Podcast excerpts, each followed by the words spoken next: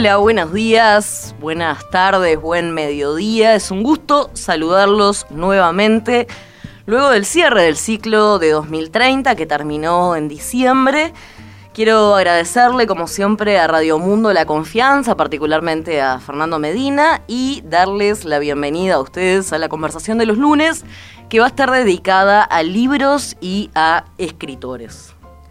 Vamos a empezar este lunes con una joven poeta, dramaturga, actriz y recientemente novelista, que es Leonor Courtoisy.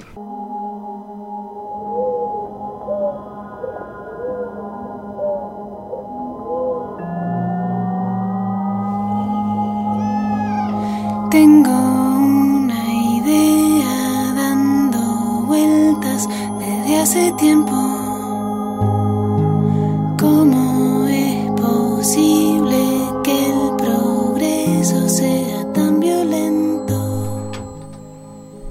Como les decía, estamos aquí en estudio con Leonor Courtoisy, que eligió la música y que nació en Uruguay en 1990. Leonor, ¿cómo andás? Bien, gracias, Estefanía. Muchas gracias por venir. Es como mm, la cuarta vez que venís en, en, los últimos meses a Radio Mundo. Te ha traído Fernando Medina, te habíamos traído en 2030 y bueno, acá estás de Me- nuevo. Me voy a poner un colchoncito y me voy a quedar a dormir acá. Perfecto.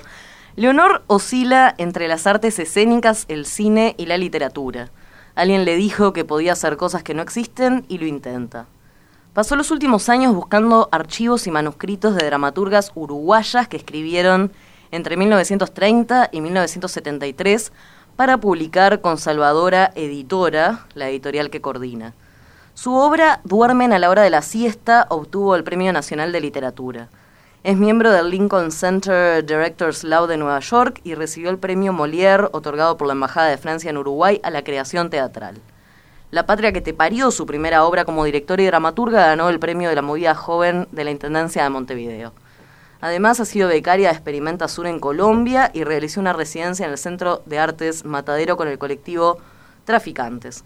Ya vamos a repasar, eh, Leonor, tus obras, pero antes, eh, preguntarte de todos los lugares por los que anduviste, ¿cuál fue tu favorito? Colombia. ¿Por qué? Porque conocí muchísima gente de toda Latinoamérica, porque me enamoré de- del país eh, en sus contradicciones, porque me generó algo muy fuerte de querer volver, de, de necesitar volver, es porque tengo una, me hice una muy amiga que se llama Adriana, que justo ayer fue el cumpleaños, que es de Cali, este, porque me gusta su música, eh, más que nada por eso. Mucho más, o sea, un vínculo mucho más cultural en general que decir, ah, no, porque vi tal obra o porque leí tal libro. Me compré un libro de Caicedo en Cali. A mi amiga Adriana no le gusta Caicedo. Está todo bien con Caicedo, no me emociona eh, al por mayor, digamos, pero está todo bien. Seguimos con otros datos sobre Leonor Courtoisy. Ella autopublicó Corte de Obsidiana, escrita durante una beca dramatúrgica en México. Todas esas cosas siguen vivas es su primer libro de poesía, publicado con Pez en el Hielo. Ha colaborado con distintos medios de prensa, últimamente con el semanario Brecha. Su última obra, casi sin pedir permiso, la estrenó en la casa de su madre, con su hermano y la colaboración de su amiga Florencia Zabaleta. Irse yendo es su primera novela, publicada en España este mes por la editorial Con Tinta Me Tienes como parte de la serie La Pasión de Cristina Morales.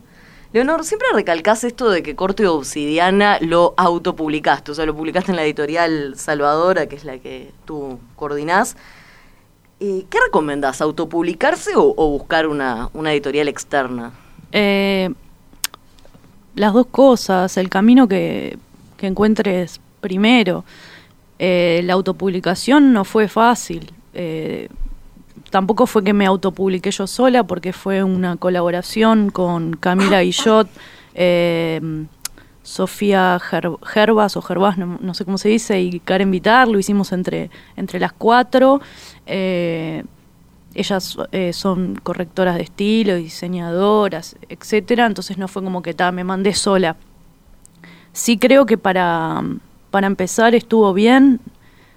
La última vez que vine acá dije, no le recomiendo esto a nadie, pero después alguien me, Justamente por eso te preguntaba. alguien me hizo reflexionar y me dijo, no digas eso, porque también fue un lindo camino y la verdad es que sí, fue interesante el camino, aprendí un montón. No sé si no sé si aprendería lo si hubiese aprendido lo mismo editando con, con una editorial. Además nunca se me pasó por la cabeza. O sea, nunca pensé, bueno, tengo un libro de dramaturgia, voy a pedirle una editorial que me edite este libro. No sé, nunca se me ocurrió que editar con una editorial era una posibilidad. Es un libro de dramaturgia, pero supongo que lo has escuchado muchas veces y no lo parece. O sea, tiene una sola acotación, digamos, de, escenario, de dónde está el personaje, que es al principio, y el resto se lee como, una, como un monólogo.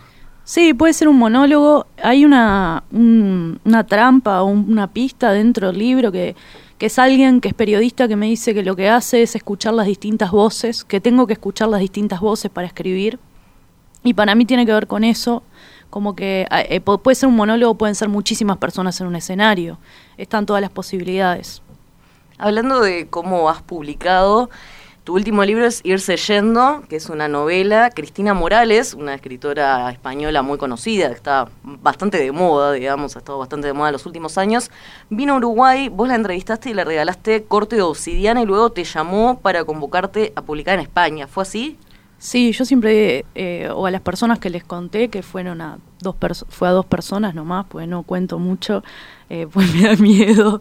Eh, siempre digo que fue gracias a, a Peveroni y que fue una casualidad también que la entrevistara, porque yo estaba yendo a conversar con, con Gabriel por por las actividades que, iban a, que íbamos a hacer en la feria del libro del 2019 y él dice, pa, la puta madre, no, se me cayó una persona que no quiere hacer la entrevista y yo le empecé a nombrar a otras personas que podrían hacer la entrevista y en un momento lo miro y le digo, pará, pero yo lo puedo hacer. y me dijo, claro, no sé qué, fue como una casualidad y después con, estuvo buenísimo, leí los libros de Cristina, yo no la conocía, eh, pegué onda con ella le regalé el libro porque acababa de salir la, edición nueva y en esa feria hice cual, regalé bastantes. hice cualquiera. Y sí, es una, fue una sorpresa. Este, no quedamos en nada con Cristina, ni yo le mandé, o sea, otras cosas, ni no, no hablábamos mucho, solamente, ah, ahora estoy en México, me acuerdo de tal cosa, estoy leyendo tu, tu libro porque es, es corte obsidiana sobre México, me dice, me conseguí una obsidiana, no sé qué y un mes, eh, dos meses después, yo, estábamos, yo estaba en, estaba en Alemania en una residencia de, trabajando y le digo a, a, mi compañero, siento que va a venir una información importante, no sé qué es. Y me escribió Cristina para, para preguntarme si me animaba a mandarle algo a esta editorial. ¿Sos supersticiosa? Obvio, sí, creo en todo eso. ¿En todo? Bueno, no sé si sí, en todo. O sea, en realidad las veces que me metí con cosas prohibidas o con cosas que dan mala suerte, me lo comprobó la, me lo comprobaron eh, esas cosas. Y entonces creo, creo mucho. Tengo cuidado con eso. Quiero ahora quiero hacer todo libros o obras o lo que haga con buena suerte. Estoy haciendo una lista de cosas que dan buena suerte para las para las próximas. ¿Te conseguiste un conejo? No, pero tengo una herradura, por ejemplo. ¿Plantaste tréboles? No, pero es una buena idea, pero pensé, con, tengo la herradura y pensé, la próxima vez que haga una obra de teatro, digamos, va a estar, esa herradura va a estar, en, no sé dónde, pero va a estar, tiene que estar. Seguimos con otros datos sobre Leonor Courtoisy. Su poema favorito se llama Final y es de Liber Falco. Lo leyó de niña en un ejemplar de la colección de lectores de banda oriental que todavía guarda. Le gusta arrancar flores cuando camina por la calle y ahora tiene bastantes aplastadas en distintos libros. En este momento está leyendo varios libros al mismo tiempo. A su izquierda, no en este momento, pero cuando escribió esto, hay una montañita de Morosoli, a su derecha un catálogo de Virginia Patrone, día por medio lee a Rebeca Solnit, Irene Vallejo y De Vigan, pero el último libro que más le atrapó y con el que continúa es Sinceramente de Cristina Fernández de Kirchner, y unos ejemplares de Dana Scully, editora de la Argentina Milagros Legarejo, que devoró la semana pasada. La última película que vio fue cuando Harry conoció a Sally. Todos los meses intenta volver a mirar Tienes un email. Algunas de sus películas preferidas son La espada en la piedra de Disney y Las Margaritas de... Vera Chitilova, creo que se dice. Gracias. Y Pepperminta de Pipilotti Rist. No entiende cómo no hay una serie como Derry Girls en Uruguay mientras mira francesas para intentar entender el idioma como Lupin o 10%. Todos los domingos por la mañana sintoniza el programa radial La magia de los iracundos.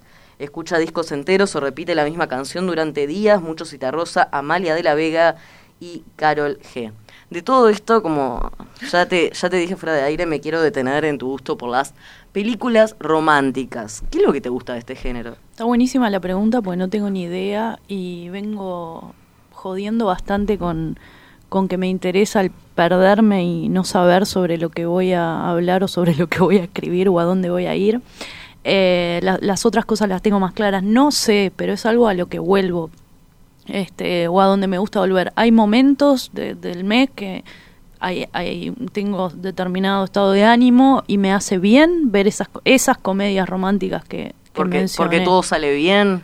No sé si todo sale bien, eh, tienen situaciones bastante frustrantes, sí. Es verdad que al final eh, terminan juntos, igual vos sabés que se van a separar después, ¿no? Porque todo el mundo se separa en algún momento, las cosas mueren.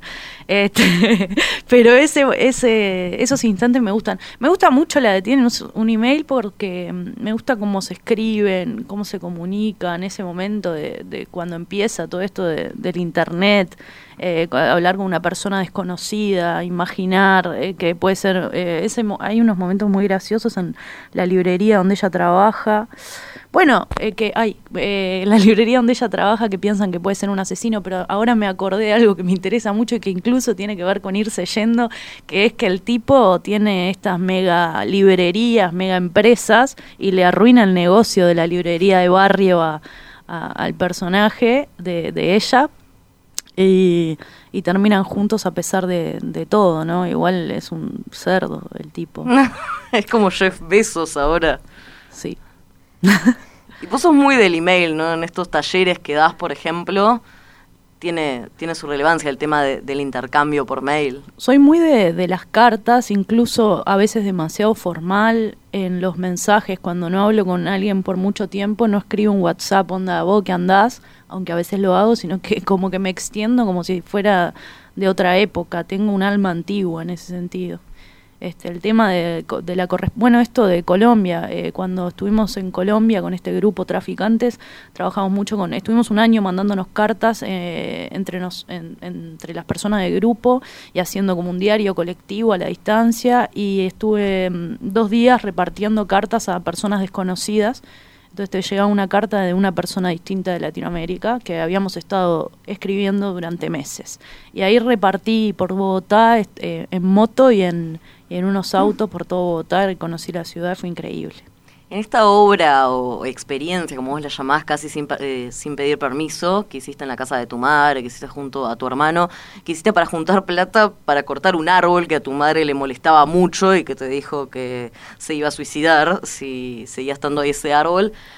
También le escribiste cartas a, a cada uno de los espectadores, ¿no? Sí, eh, todos los días escribía 12 cartas. Por, eh, así estuve como por dos meses que fue que se hizo la obra y todas las cartas eran distintas. Algunas tenían cosas que se repetían, pero era impresionante cuando yo sabía quién era la persona que iba a venir, iba cambiando mucho lo que decía la carta. Eh, y me respondieron bastantes personas a las que todavía no, no, no correspondí, digamos, pero que lo tengo muy presente. Con esa obra te saliste un poco de la endogamia, ¿no? Según escuchaba en otras entrevistas del mundo teatral, porque te visitaban personas que estaban libres a las 10 de la mañana, que era inicialmente cuando, cuando estaba la función, ¿no? Sí, eh, señoras jubiladas, eso fue lo que más me interesó. eh, con una señora, me acuerdo que vino con la había ido a la feria con la bolsa de los mandados. Eh, me gustó mucho el vínculo con la gente mayor que, que, que no está trabajando y que, que venía porque a esa hora no tenía nada para hacer. Vos sos editora, ¿no? Fundaste Salvadora, que es una editorial de dramaturgia que publica mujeres latinoamericanas. Sos actriz actualmente. Te podemos ver, creo que sí, en cartelera Carmen Vidal, Mujer Detective. De hecho, eh, tu actuación fue bastante halagada. Publicaste una obra de teatro, un libro de poesía, ahora tu primera novela en España. Te vas moviendo entre disciplinas en general con muy buen recibimiento de la crítica, con becas, con premios. ¿Cómo te vinculás con tu obra? ¿Vos lo ves como un proyecto macro o cuando elaborás una obra solo estás pensando en el siguiente paso?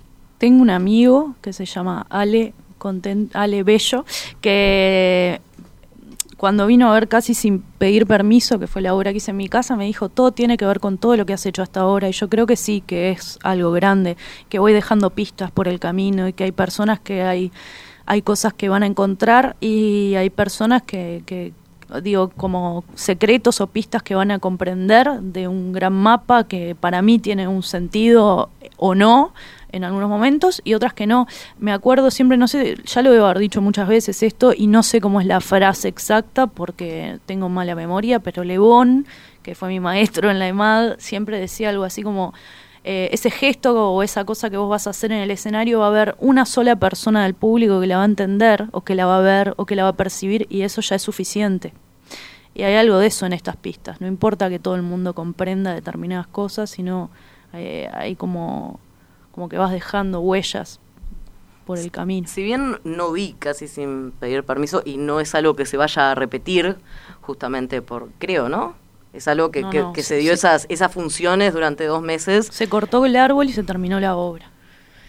Bien, y en esta, en la novela Irse yendo retomás bastante esa experiencia, ¿no? Hay como una continuación ahí. Sí, por mucho tiempo mientras estaba escribiendo quería sacármelo de encima y decía, no, es como los esos esas películas que es la película del libro, no, no quiero, parece el libro de la obra. Este, y después me di cuenta que no, que, que entran todo, entra todo un universo paralelo que no estaba en la obra. O sea, si vos fuiste a la obra, eh, no es que no tenga nada que ver, pero ni ahí es la misma experiencia. En la obra había, yo hablaba mucho, pero igual había mucho más silencios. En este, en el libro es una metralleta, no para. Este Sí, incluso con la puntuación, ¿no? Que en determinados momentos desaparece y el ritmo es vertiginoso. Sí, eh, tal cual. Hay algo de la ansiedad ahí, ¿no? Pero no, son como que lo veo como, ni siquiera es como que es la continuación, sino como un, paralelo.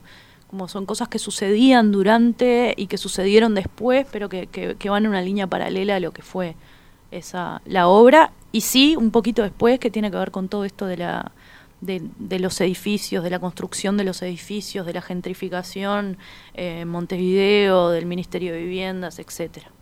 Capitalismo hipster, ¿no? Dice Cristina Morales en el prólogo. Sí, yo nunca digo la palabra hipster, pero sí es tal cual, es eso. Este, lo, lo mencionó, en un momento digo algo así como el pan de masa madre y la cerveza artesanal, este, y los cuatro bares en la esquina que antes eran otra cosa, eh, lo, lo, lo menciono hay una frase que te escuché decir en una entrevista que es búsqueda de la verdad en los secretos familiares. ¿Eso es un poco lo que estás haciendo con esta novela?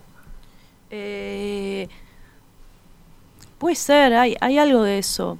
Para, eh, todavía no lo resuelvo, no tengo como, como respuestas certeras eh, a esto. Sé que para mí mi vínculo con la literatura primario y en bastante tiempo de mi vida fue leer a mis familiares que son que escriben para conocer a mi familia o creerme que las ficciones, cuando hablaban, por ejemplo, de, hay un libro de mi tío que habla de mi abuela y yo me creí toda mi vida, no supe nada sobre mi abuela y yo lo asumí como una verdad.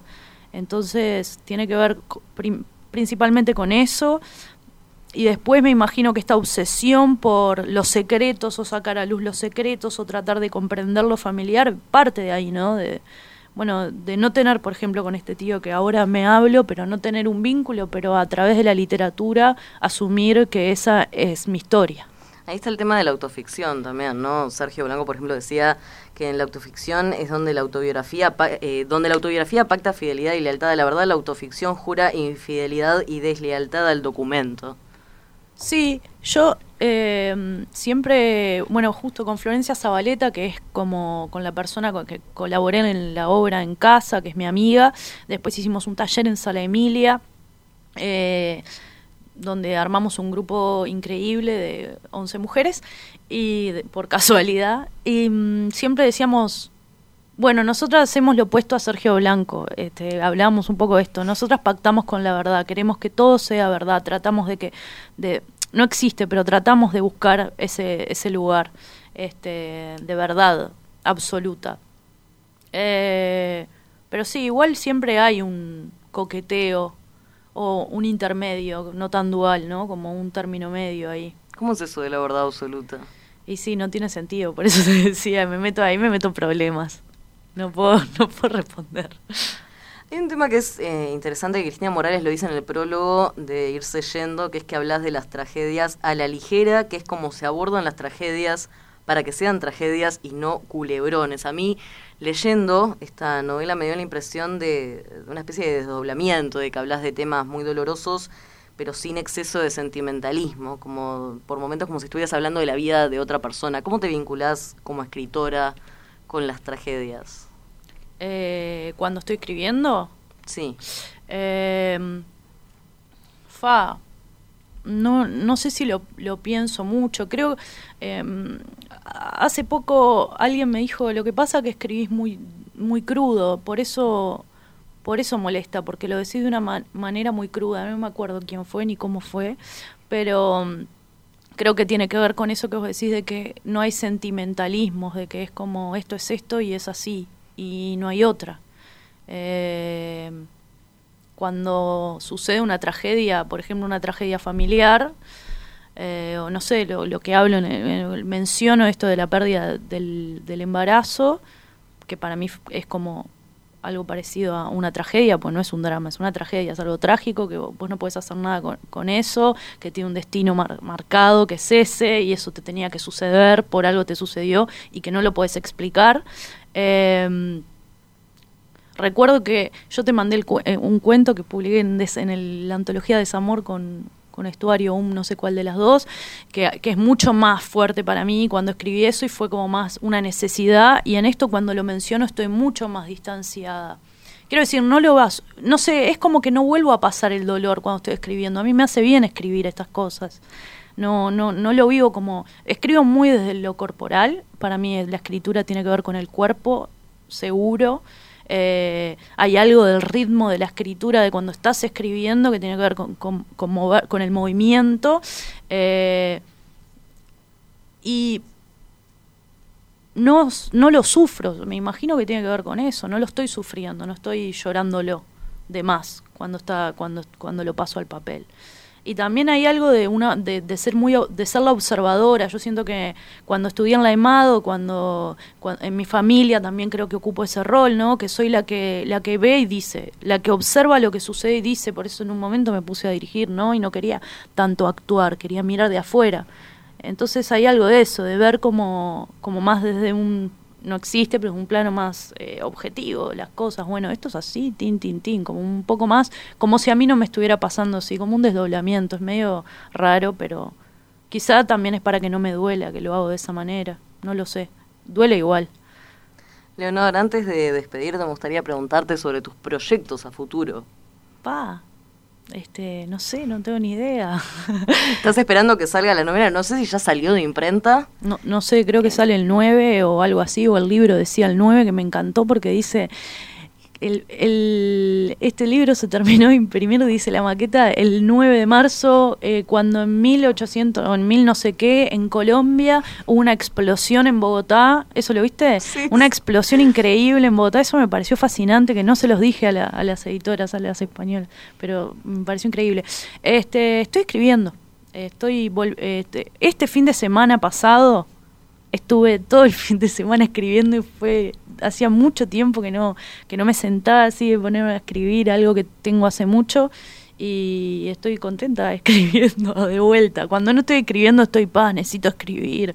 Estoy estoy escribiendo, escribo mucho, siempre escribí mucho. Eh, tengo como muchas ideas y cosas en la cabeza y, y, ta, y tiempo al tiempo. Leonor Curtosí, muchas gracias por acompañarnos hoy en la conversación. Gracias a ti y a ustedes.